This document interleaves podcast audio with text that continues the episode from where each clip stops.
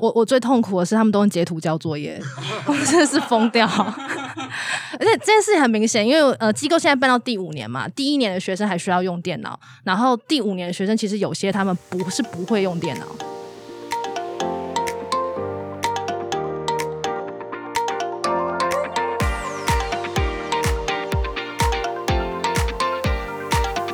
Hello，大家好，又来到了我们深夜播故事的时间，我是蔡虫。我是绿豆，哎，绿豆，我真的要跟你分享一下，就是上一集啊，我们不是聊到晨曦夏乐庆的活动吗？对啊，然后其实，在这一次的这个问卷里面啊，收到最多的就是民众一致反映，就是谢谢所有的工作人员。其实这件事情让我真的蛮感动的，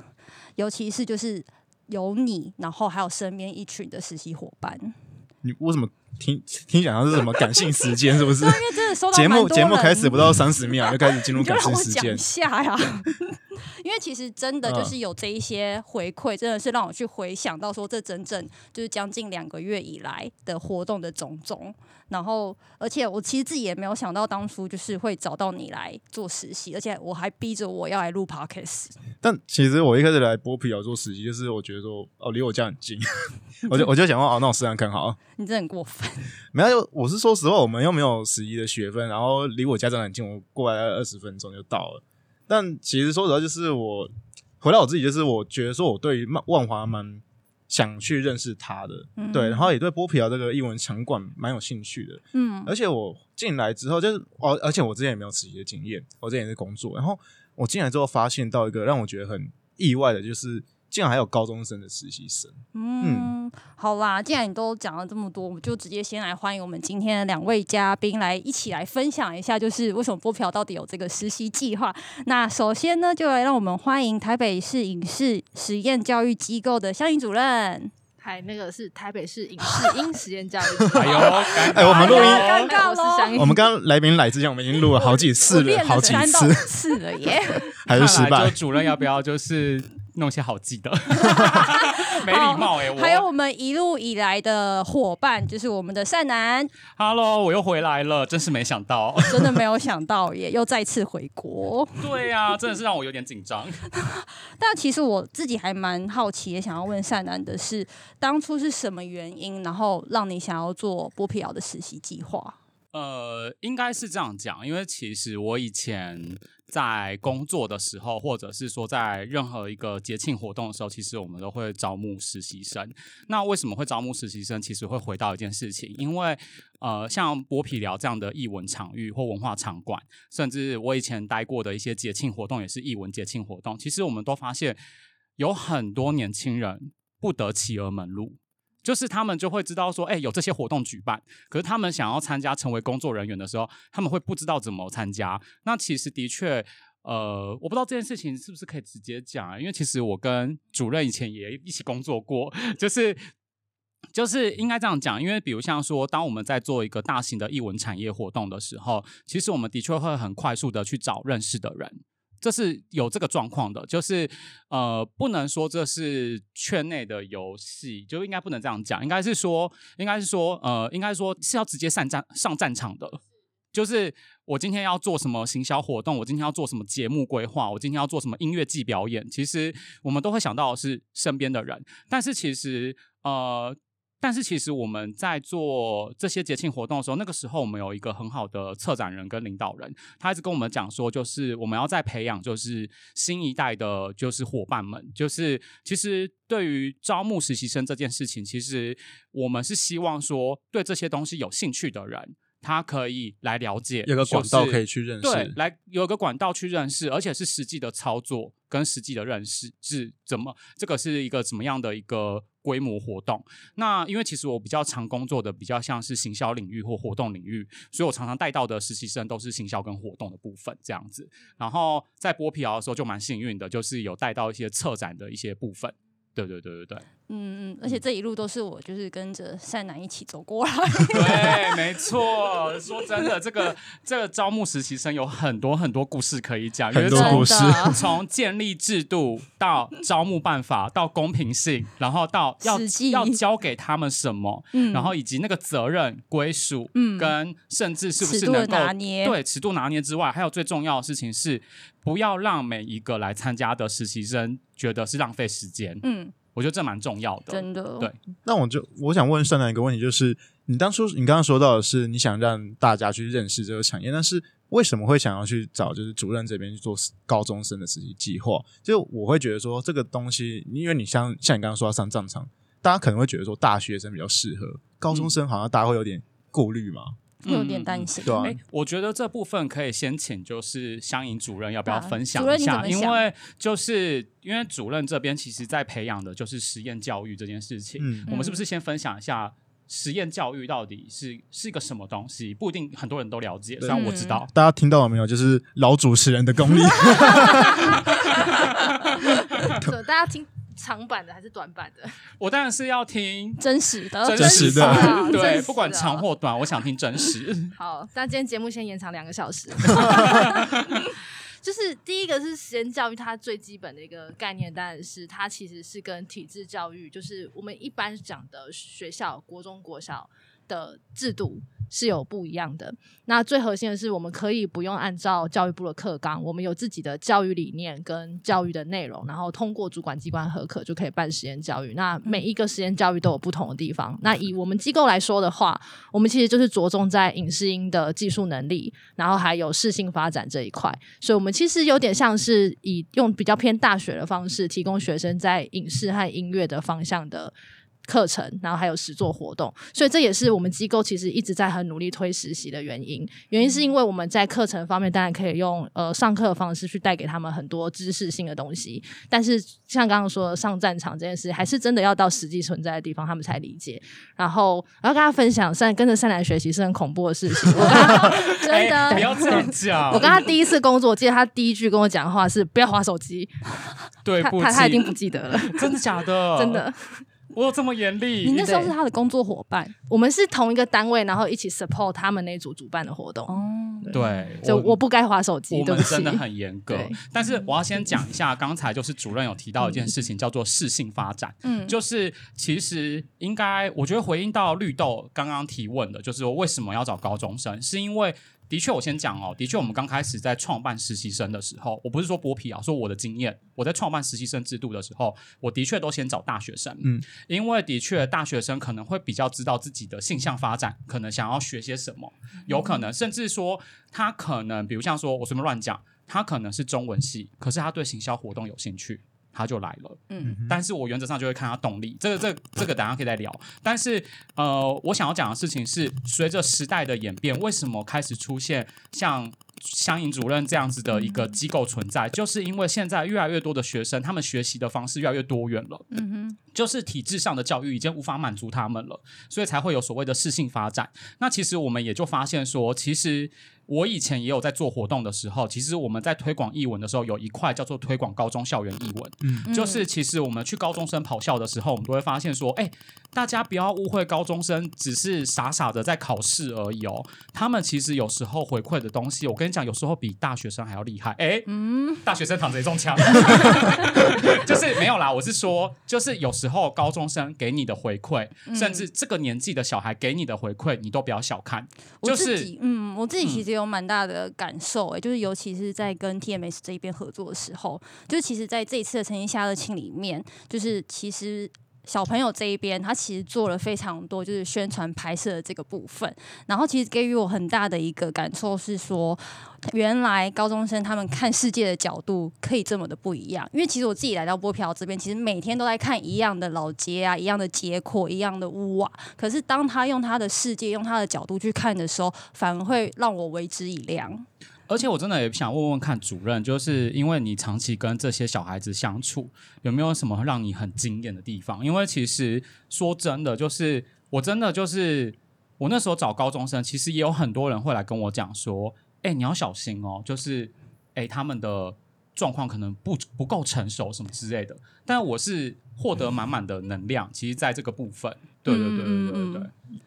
呃，其实我自己一直没有太专注在这是一个高中生实习这件事情，因为对我们来说，他们就是我们的学生，我们又没有特别把它框架在高中生只能做什么，或高中生不能做什么？那法律规定的是另外说嘛。所以，所以对我们来说，其实我们就是去看这个合作单位他的倾向是什么，然后找到适合的学生没合过来。所以，讲到惊喜这件事，我们比较常的状况是在我们机构里面，我们一直觉得很习惯的事情。然后跟其他人交流的时候，才发现哦，原来这个很特别，像是刚刚绿豆说的那个他们的眼光这件事情，因为我们每天都在受这些事情冲击，所以我们其实没有太大的感觉。然后，可是每一次只要跟别的单位的人合作，像是之前我们跟艺术村有合作课程，然后最后也是得到了回馈，是说其实他们看事情的眼光是很不一样的。像是比方说，我们可能都会在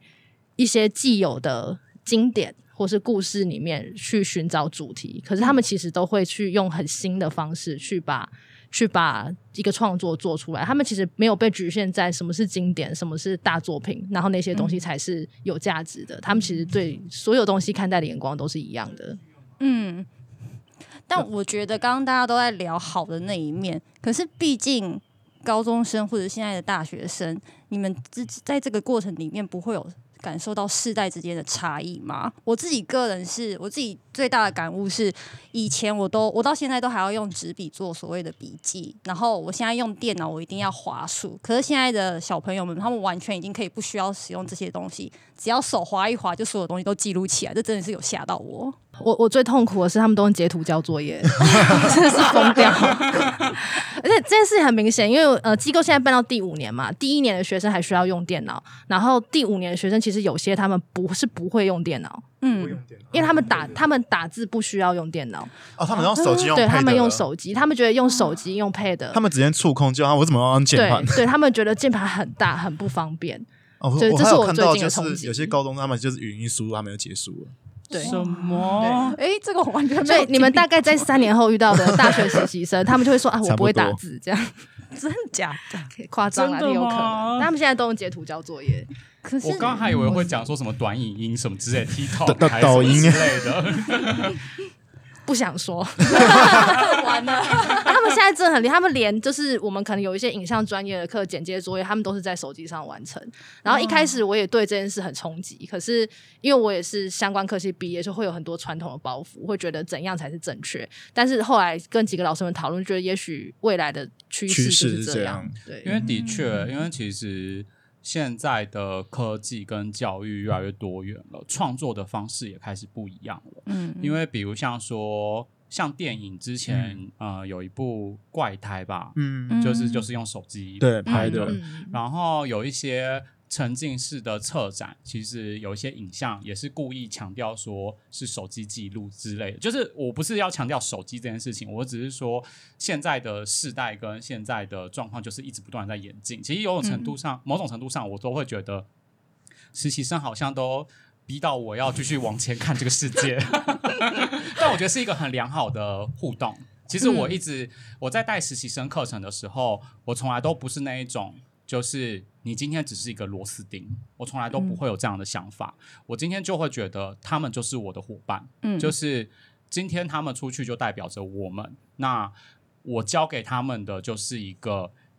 正呃正呃，通常一个工作应该应有的态度是什么？因为我也希望让他们可以学习到说我们的状态是什么。因为我相信大家来实习其实都有。各种目的，就比如像说，他想了解一下，比如像剥皮啊，他想多了解一下剥皮怎么营运的；，比如像说，他想了解剥皮如果要做活动的话，要怎么做活动；，比如像剥皮如果要处理行政的话，他要怎么当一个所谓的行政人员？就这有可能，或许有一天，他也想要了解，就 TMS 的主任到底要怎么当？非常欢迎，非常欢迎，就是去主任旁边当小助理也有可能。就是我觉得这都都是有种种可能的。然后，我觉得当我觉得。就就好像交朋友一样，就是真的，你很你这样很用心的对待他们，其实他们会给你的回馈其实是很多的正能量。其实，嗯当然这是真的是好话啦。但你说有没有曾经让我气得要死的人，也是有啦。挑战极限的。对啊，可是我觉得在这个过程里面，确实有他非常多，就是刚刚提到很正向，然后或者是很冲击的这个这一面。可是现在的我自己的观察，我觉得现在的呃实习，大家对于实习的这一个想法跟见解，好像开始会回到所谓的到底有没有执行这件事情、欸。哎、哦你们自己这个嗯就像像我一开始的时候，我看到波皮尔这个广告的时候，因为我是其实看到 FB 广告，我觉得我才去应征的。然后我其实我发现我很多朋友都看到，然后也很多朋友对英文产业有兴趣，但他们最后他们选择没有来投履历履历的原因，就是他们看到说没有配，嗯，对，就让我觉得说，嗯，因为其实我自己一开始的方向蛮明确，是我想来学东西，我没有在意说配不配这件事情。说实话，其实我一开始也没有看到说没有配这件事情，我也想说，哦，可能有吧。然后我就，但是我觉得就是每个人想法不一样吧。那两位怎么看待知行这件事情？呃，我先讲好了，因为嗯毕竟我是有协助建立这个制度制度的人，但是我不能说我绝对是最全面，应该还会有很多。就是专业的业者，可能就是有很多不同的想法，像一零四一之类。但我先讲一件事情哦，我觉得，与其讲有没有薪资跟有没有配，不如说他会获得什么。就是说，嗯有些人可能 OK，我就是找工读生，所以我就是用时薪来换取他的什么。那我就会回到一件事情：假如今天我剥皮聊，假如今天是没有薪资的，我可以给予他的是什么？我给予他的是不是跟工读生的东西是不是不一样？就这件事情，我是蛮在意的。嗯就是呃，为什么我这一次我带实习生，或者说我曾经带过实习生，像蔡蔡崇蔡崇，对不起，或者是主任也好，就是应该都曾经看过我带过孩子们的样子。就是其实我真的是把手把的带在身边，就是 我会告诉他们为什么我要做这个决策，为什么我要做这件事情。但我必须讲哦，如果假如今天我找工读生的话，不是说我不带工读生。我今天一个营运机构如果需要一个工读生，他嗯绝对已经是被任命了某一个螺丝钉的工作，嗯这嗯绝对是有可能的。可是我带实习生，我最终我自己的初衷，我先讲我自己的初衷。我的初衷其实是希望说，培养对译文产业有兴趣的人。我觉得这件事情是蛮重要的，所以我会愿意花更多的时间，甚至给他们上过上过更多的课程，或者是跟不同的管所让他们去认识跟交流。这是我希望让他做到的。但说真的，假如我今天找工读生的话，当然他们也可以做这些东西。可是说真的，我就真的。因为他已经被交付了一个工作项目了，嗯他已经是有工作项目，他不是跟在我旁边了，嗯或者是说他的确是处理我工作的某一个项目，就这样。嗯可是他也可以透过这样学习。我我先讲一下哦，呃，像剥皮袄也好，或者是像呃任何的管所也好，其实也有工读生招募，其实也有，那就是看有没有试出来。嗯那我觉得这是每一个不同的企业机构，因为我以前在企业的时候也是这样，就是我们企业也会有所谓的工读生招募跟实习生招募。但我要先讲一件事情哦，我觉得讲薪资这件事情，我觉得非常的好，因为凡事付出都应该要有所获得。嗯嗯我觉得这件事情是蛮重要的。所以说，当大家在建立所谓的无偿性、无偿性的时候，其实不能把无偿真的就是主责的人，千万不能就是觉得我就是用免费劳工的概念去做这件事情，因为这样子的话，我说真的，那就是真的会成为诟病。嗯。对，那我就会觉得说，那你就不如干脆付实薪。所以那个时候，其实我很在意，就是我在建立实习生制度的时候，我也跟内部的人一直沟通说，我们带实习生要用什么态度带，嗯，而且这件事情我很在意。而且我那时候记忆蛮深刻，就是我们一件事情，其实花个几分钟就讲完了。可是我们每每每每只要带到实习生，就可以拉到十分钟、二十分钟以上，就是跟他来来回回这样子。然后甚至还会就是聊到说：“天呐，带实习生比我自己在做我自己的工作还要困难呢。”那相应主任，你这边呢？我觉得呢，其实刚刚善男善男，我觉得善男的态度就是我们寻找实习合作单位的最高标杆，真的、就是因为其实 TMS 这边不止跟波皮亚有合作嘛，然后嗯。我们跟其他单位的合作有谈知心，有谈不知心的，但是其实那不是我们最主最重视的事情，最重视的事情我们都是看这个单位它是不是有就是对于教育有一样的热忱，嗯。像波皮亚这边是嘛，我们有其实一个实习生，我们有好多人下来带，然后像其他单位，像可能英委会啊，跟外面的公司，我们合作单位其实他们也都是会付出这样子同等的一个专责的。我们是陈老师啦，因为毕竟我们是机构教育机构，我们就是他们就像是有个实习老师一样，手把手的带。然后我觉得这件事是很重要，所以执行这件事情对机构这边找来说并不是最重要的，但是还是回归到刚刚善男说的，就是学生到底会得到什么？我们就是把学生会得到的东西讲得很清楚，让学生去选择他。要不要去争取这一个机会？这样，其实我觉得薪资这件事情就会回到所谓的量化这件事情，就你怎么去看量化跟质化？哎，我这样讲会不会有点太深了？不会啊，可以给大家参考耶。就是你怎么去评估？就是我相信绿豆，你为什么可以接受来实习？嗯，好好回答我吗？对啊，那就是我一开始的目标蛮明确，就是我觉得说我就是来学东西，我没有把金钱放第一选择。我那时候就是两个选择，就是我觉得说，如果我剥皮疗有上实习，我就来剥皮疗。那他有没有配那是其次，因为我想接触这块地方。那我没有上的话，那我就去打工了。所以说有点这种那我可以更深一步的去问，就是说，所以对你来讲，其实是你看中剥皮疗它的在制度计划里面，它给你的回馈是什么吧？差不多像是这样子，就是我知道说这个地方是我陌生的，我没有接触过的，我想尝试看看而已。那你在被面试的，因为实习生都都需要先被面试。那你在被被面试的时候，你会一直特别追问说你会获得什么吗？其实也没有，他的面试员在他旁边。其实也没有，因因为其实那时候我们蛮多面试的人，其实也都会都会有问这个问题啊，就是说，哎，会不会有所谓的薪资跟什么？当然，原则上基本的保险跟。安全维护一定还是会有的，因为毕竟还是属于我们嗯我们大家的团队，对啊。那可是这部分我都会讲的蛮清楚的，这件事情我觉得是蛮重要的嘛。对对对。但在这一个带的过程，我觉得不论是在带高中生或大学生的实习，你们自己，因为你其实你们本身其实。工作业务啊，都非常的繁忙，而且你们甚至可以都不用吃饭，就一直昂在工作的状态里面。那你们在用这样讲，还是要吃饭？还是要吃饭？你们都在这样子的状态里面去带实习生的时候，你们不会担心到说他就是有对他来说有可能在这个产业里面有很大的冲击吗？吓到吓到实习生之类之类的，因为我记得还蛮多次的哦。你说，尤其是你，你说善男我吗？对啊，看到我不吃饭吗？是。我都会跟孩子们讲，不要学习这个恶劣的习惯，就是伤身。对啊，因为嗯，我我其实当然还是会希望带一个好的榜样，跟比如像说会告诉呃来实习的伙伴，就是嗯，就是比如像说要准时下班，然后弄好交接跟什么。可是我觉得。当面对一份真正的工作的时候，的确，他可能状况就会变成像我这样，可能我需要花更多的时间跟心力。那我觉得实习的某种过程，就是让他知道说这个产业是什么面貌，或者是说，当你要面对一份职场的时候，有可能会遇到这样的状况。那现在让你实习的时候都不会让你遇到，可是你以后遇到的话，你会。怎么去看待这件事情？那其实我蛮欢迎每个实习生都来问我说：“哎，善男，你为什么都这样？”其实我蛮欢迎大家多提问的，就是对，我不怕被问到，我只怕你不问。嗯，对对，我觉得这其实蛮重要，因为在一来一回里面，我们才真的知道彼此之间在想什么，跟彼此之间还有哪一些共识是需要来做讨论的。可是这是面对大学生，可是面对高中生，他毕竟就是青少年。那主任你这一边呢，不会很担心，就是他们来到了就是剥皮疗实习好了，可能对他们冲击或者对心灵上面有很大的影响。对，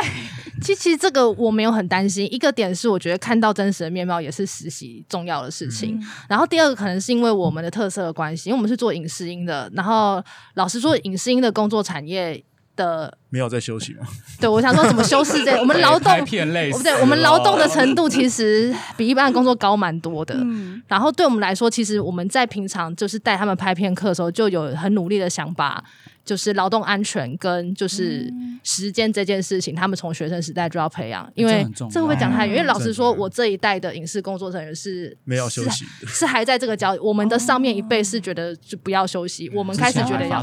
对，件大事，对，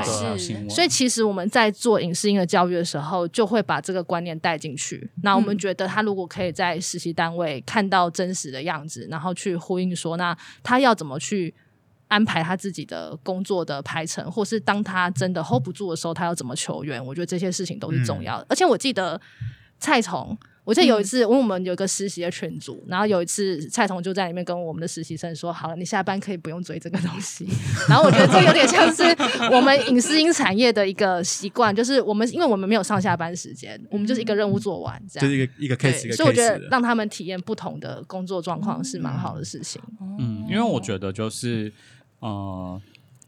像我带过节庆活动的实习生，还有场馆的实习生，还有企业实习生，真的就是会给他们看到各种面向的工作状态，就是。嗯我觉得这是一个很棒的过程，就是因为比如像说我在做节庆的时候，哎，说真的，真的加班到就是 每天翻地覆、欸，就是甚至可能就是熬夜到凌晨、欸，就是有时候真的还只能让实习生就是。真的没办法，只能让他陪我，就是因为他自己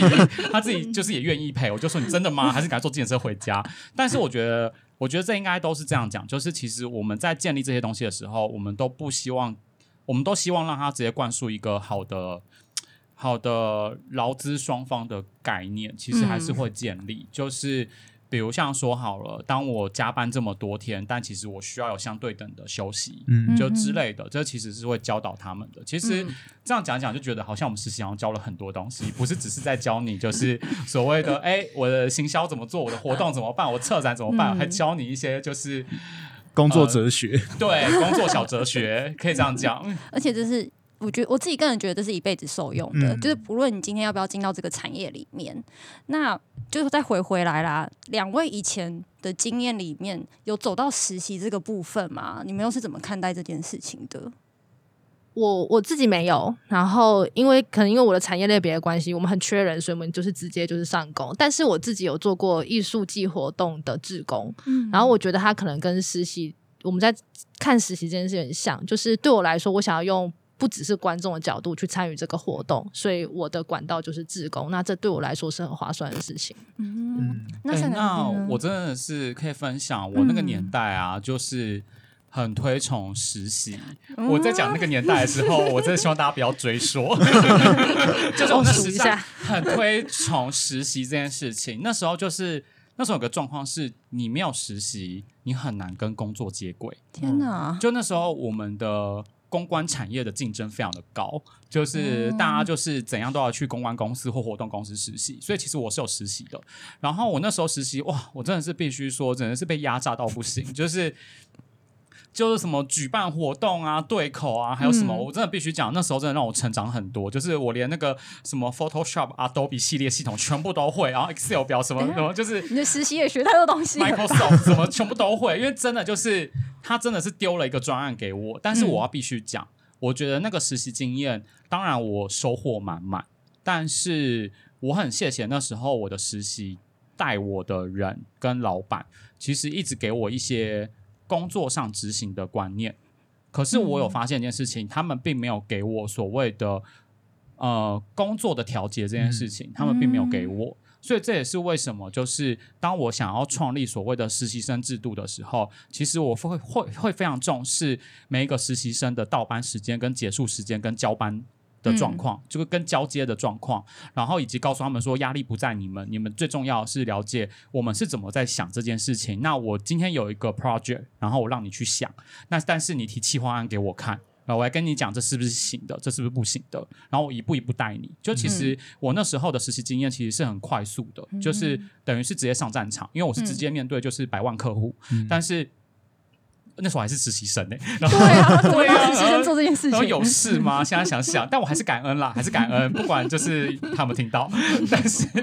但是原则上，我在那段实习，跟我自己出来工作，跟建立实习生制度的时候，其实我觉得多少有被影响，因为我觉得实习不是一件坏事，就是它其实是可以收获很多的。那我觉得就是看主责的人，包含现在菜虫，包含现在绿豆。以后你们嗯就是以后怎么去面对这件事情，我觉得这都是一件很好的事情，而且甚至我真的觉得哦，实习这件事情会影响着你之后的工作观念，因为你是在、嗯你是在刚踏入社会前的时候看见的。我永远都记得那时候我刚实习的一件事情的时候，就是被被念说。不是被念哦，是被逼着说电话只要响三声就要接。哦，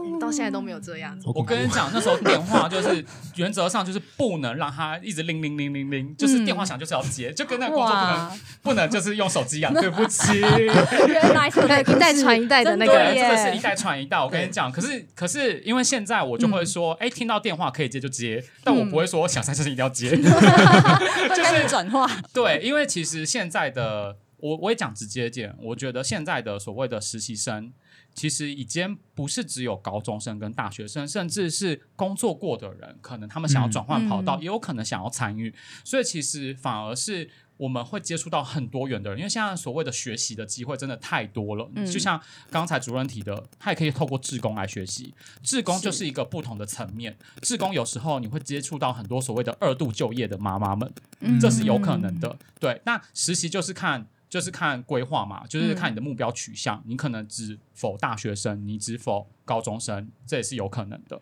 对啊。嗯哎，绿豆，嗯今天这一集还真的超级精彩，这样有办法剪吗？就是可以的。对啊，哎，我们 怎么剪啊话，而且一点都不好笑。对啊，这是不会啊我觉得很精彩我觉得很认耶真，就很真实啊，就是让我感受到说，就是我没有想过的面貌，就是我自己以身为大学生的角度来看，就是很多人我的同学你还是大学生大哦，大他实，习生呢，对吧？哎，你长得很像出社会的人 呢。我我我大一就被这样讲过了我，让我让就是在听的听众有一些画面。再次又没礼貌哎，长得长得像出社会的人到底是什么样子呢？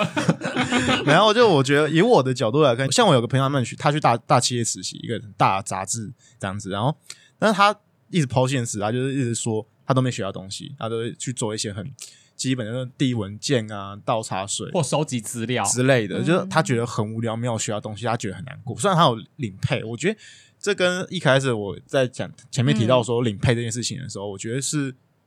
嗯，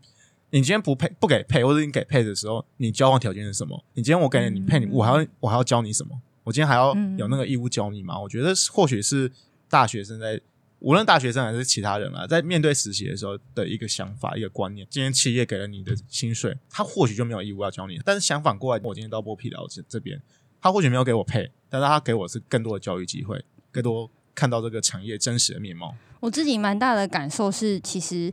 哦、因为其实我也是一路跟善男一起带实习生计划到一直到现在这一边，然后我自己蛮感动的，其实是确实这个过程真的蛮辛苦的，而且甚至你会接触到不同的冲击，有一些的冲击还是彼此之间的拉扯，或者是世代之间的一些沟通的状况会发生。可是还蛮开心的是在呃过程里面，虽然有这一些部分，但是同时间你会感受到有一群就是愿意跟你就是合作无间，然后一起在你的背后跟你一起努力的伙伴，然后我觉得这是最难得可贵的。因为我觉得我这一次看到就是三位，就是真的是面对教育这一块的热忱，对吧、就是很多一开始一粉是我好，我想这是剥皮，但是或许我一开始也会担心说，那我来这边我到底学不学得到东西？我觉得这也是很多大学生为什么用嗯知心这个标准去衡量，因为我根本不知道说我到了这个企业，我到了这个产业之后，我能获得到什么。那我今天马上能够替换的标准，或许就是薪水这件事情。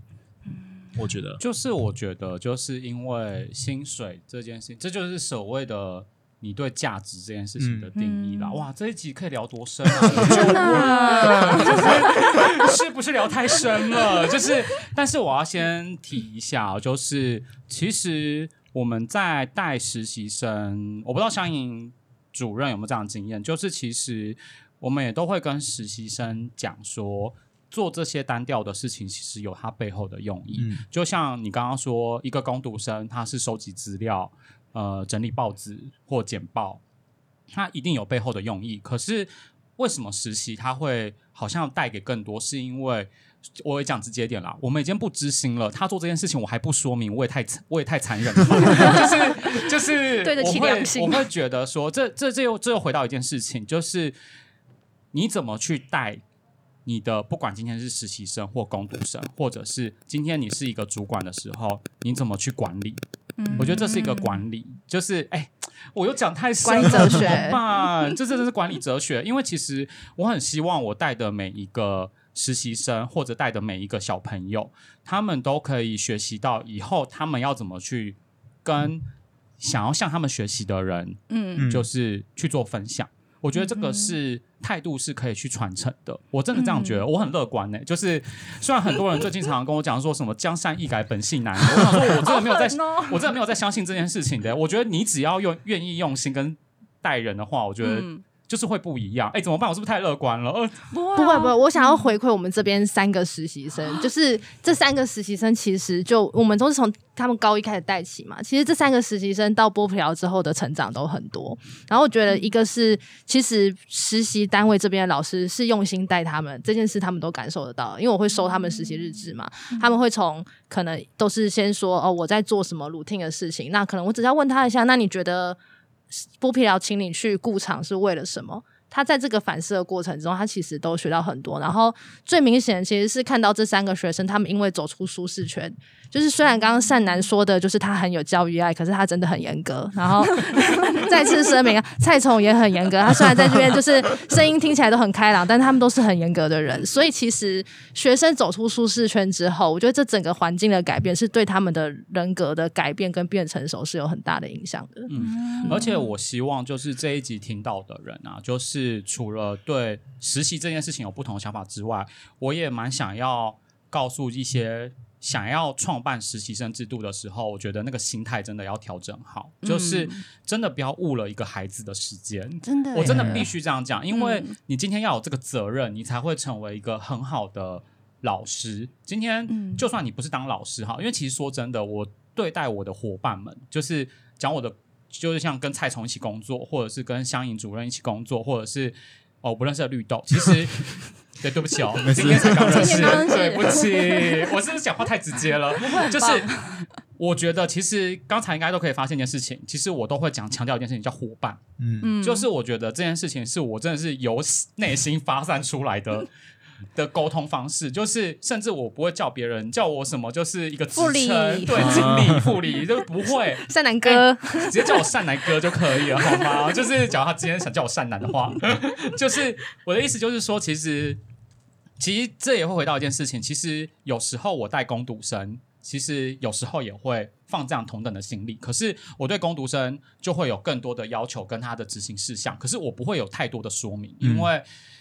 不是说我不愿意说明，是哦，我就是我今天为什么要有攻读生，其实就是我现在就需要这个东西嘛，我确定需要有知心的人，对对对。但是我假如有更多的时间可以去带教育的话，其实我是很愿意的，因为我很期待在未来的各个不同的艺文场所里面，甚至节庆里面可以看到他们出现。然后我最感动的就是，我记得我带实习生几年啦，也有十几年了吧，就是。我真的是看到你比 TMS 还老哎、就是那个带实习生的资历，这这在比铺路年龄吗？比整个 TMS 都还要想想，TMS 资深资深，刚开始创立的时候，我还参与了，就是其中，